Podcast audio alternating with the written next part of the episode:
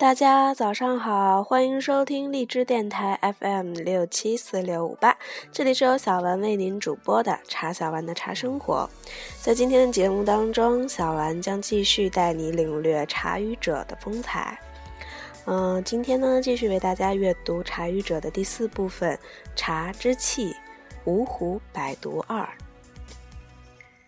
茶语者，作者王旭峰，《茶之气》。五虎百毒二，紫砂脚胎六方茶叶罐，丰收粮仓。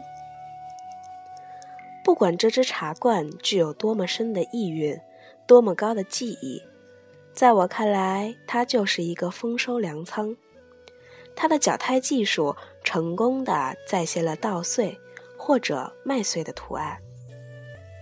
看到它，我忽然想起了七千年前的余姚和姆渡文化。出土的船桨上画着几条波纹，是美的展示，又具备防滑的功能，是美与功能的完美结合。我还想到早期越人披发纹身的传统，脸上刻纹既是为了区别部落，也是为了美。紫砂艺术也是这样的。好用的又是美的，喝着香茶，看着茶罐，想象今年年成好，会大丰收的，农家有此乐，还有什么不能满足的呢？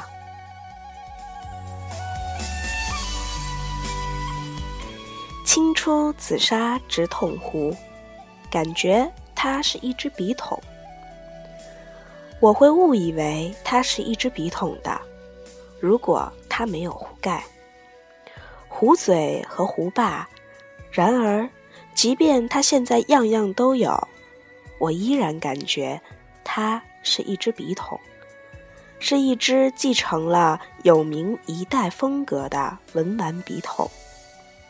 不知为什么，它还让我想到了明式家具，那些宽宽大大的木料细致的大椅子，用这样的壶喝茶的人。应该是唐伯虎之流。他们在会客厅里品茗时会选择此壶。如果他们想物尽其能，或许还会把画笔插在其中。我想当然的以为，这把壶是给画家们准备的。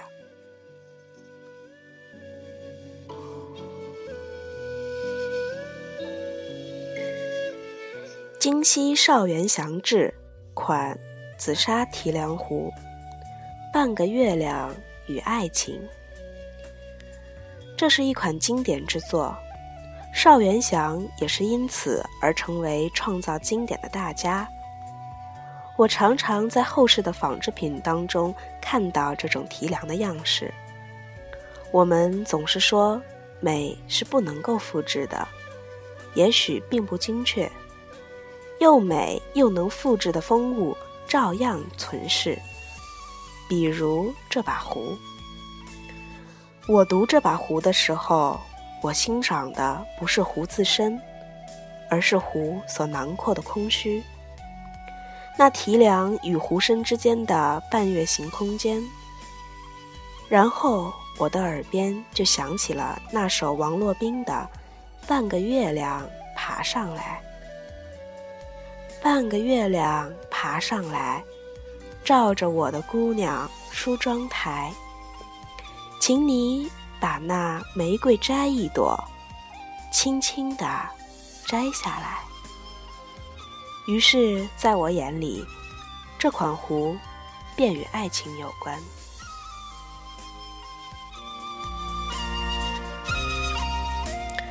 潘子龙制款紫砂立帽壶。孤舟蓑笠翁，千山鸟飞绝，万径人踪灭。孤舟蓑笠翁，独钓寒江雪。这就是这把紫砂立帽壶给我带来的全部感受。关于此壶，我很想再多说些什么，但最终发现。一千多年前的唐朝诗人柳宗元已经完全说完了。我真没什么可说的啦。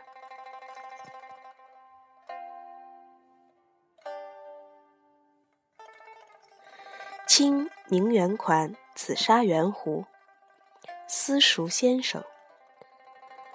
陈明远的这把壶让我想起从前乡间的那些教书为生的私塾先生，他们大多为秀才出身。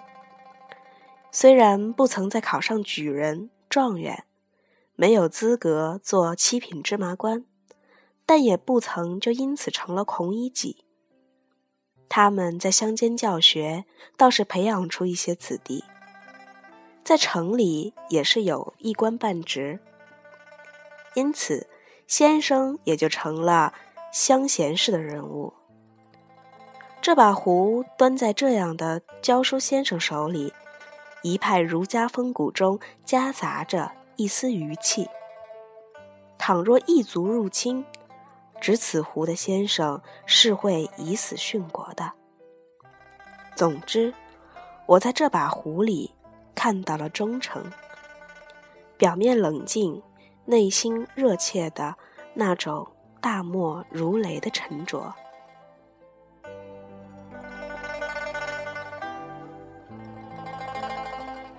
青紫砂壶，大耳朵。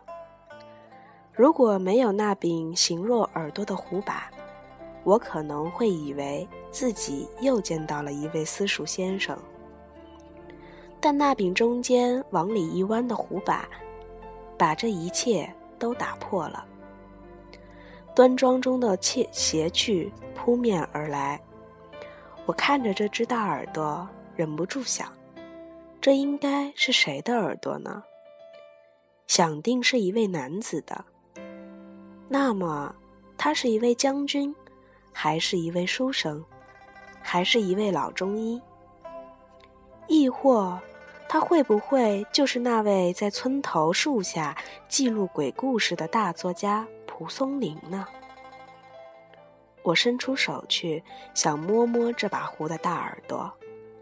他听到的鬼故事，一定很多很多吧。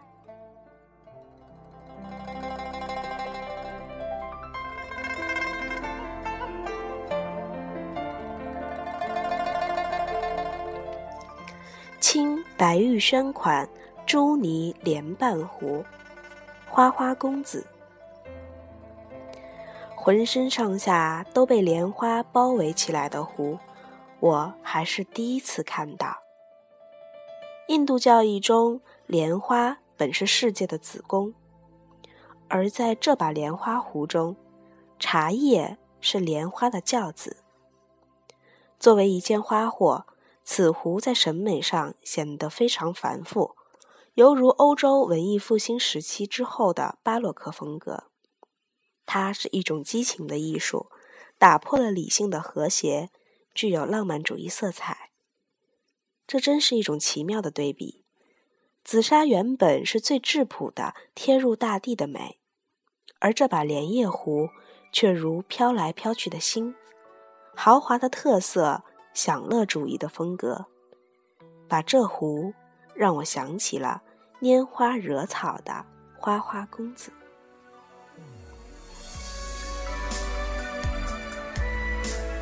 青紫砂圆壶，账房先生。我一眼就认准了，这把壶是一位晚清年间的账房先生。瞧他不是挂着一顶瓜皮帽吗？他的指甲又瘦又长，算盘珠子七上八下，眼镜架在了鼻翼下，脑后拖了一根小尾巴。他很像是湖南南浔那边的私商的账房，毫无疑问，他是有心机的。世事洞明皆学问，人情练达即文章。内部结构如一只瑞士的老机械老式机械手表，但它到底是气魄不大的，是庭院里走来走去、匆匆忙忙，被老爷换来换去的手下人。但老爷对他也是很尊重、很尊重的。他有分寸、得体，浑身上下协调，看着让人舒服。他一点也不起眼，有一种谦逊的、不张扬的做派。而实际上，很有可能他有个儿子正在法国留洋呢。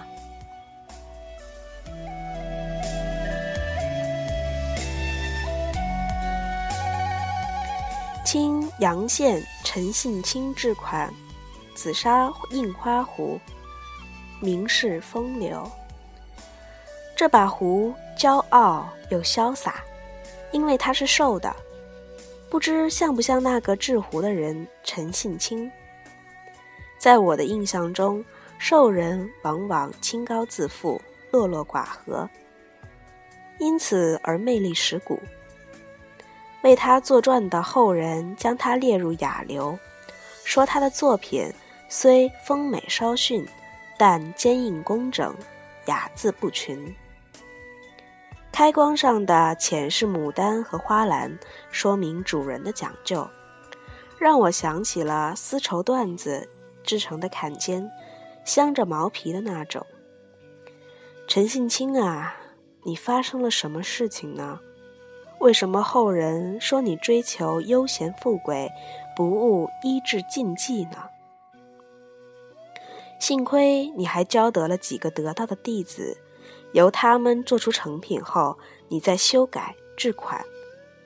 为此，你常常被后人诟病，以你为名士的传世之作，也因此常受质疑。可在我看来，这并不算什么事件。弟子的作品未进大师之手，就是凡人之作；一经大师点石成金，就成就天人之作了。能够制作出这样美器的人，会追求会追求什么样的悠闲呢？会不会和美人有关呢？我真好奇呀。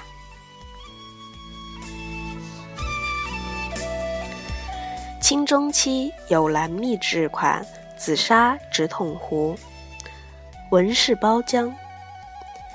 像这样一把浑身上下里外三层透着文气的紫砂壶，我还真是不曾见识。我想，一旦说到文气二字，那就少不了与文相通，是有多么多少有些美的外化，而非一味的内敛的。这把壶的桥形牛角，就各自有两个花环装饰。这些小动作可谓精美可爱、别致之极，与下面一气贯通的直筒壶来了一个阴阳绝配。道光年间的邵家班可谓紫砂群英会，这种强强联手创造大美的气魄也集中到了此壶之身。你瞧，有梅无雪不精神，谁说的？原来是宋代的卢梅坡。有梅无雪不精神，有雪无诗俗了人。日暮诗成天又雪，与梅并作十分春。谁刻的？大名鼎鼎邵二泉。谁制的？邵家子弟邵有兰。那底款落得之漂亮，没得说。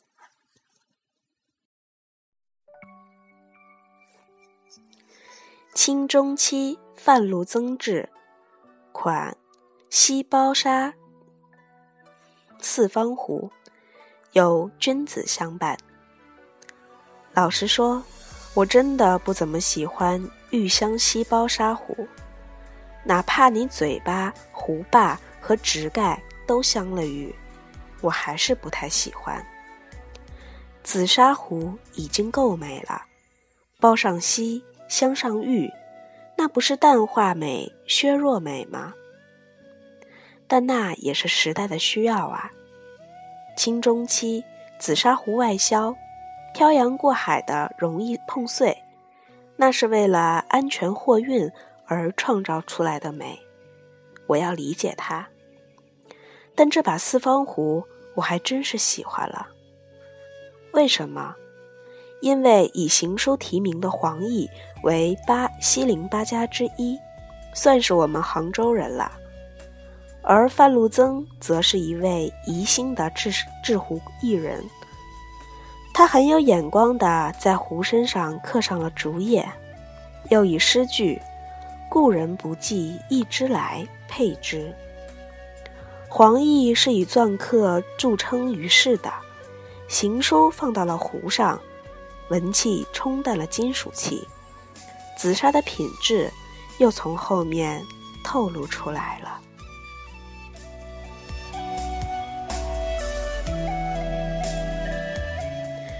清中期紫砂壶加彩，蝶恋花。不管在什么地方，蝶恋花都让人喜欢。毛泽东写过那么多诗词，其中蝶恋花打理书衣，还是我以为最浪漫感人的。彩湖也是这样吧，开窗会花蝶。好像有乡间少女要从花丛中探头出来，叫着：“要办民俗节了！”乡野之气在湖身缭绕，那浅绿和淡蓝，不经岁月洗练，是出不来这般色泽的。岁月能在一切美之上都涂上雅致，因此，这款乡间女人般的壶，在经历了数百年之后。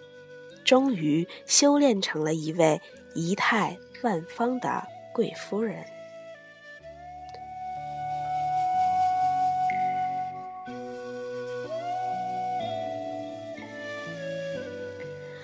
在这期的节目当中，小丸又与大家一起领略了许多紫砂，嗯，各式紫砂的风采。不知你的脑中有没有形成他们的形象呢？在下一期的节目当中，小丸也将继续，嗯，带领您一起去领略芜湖的风采。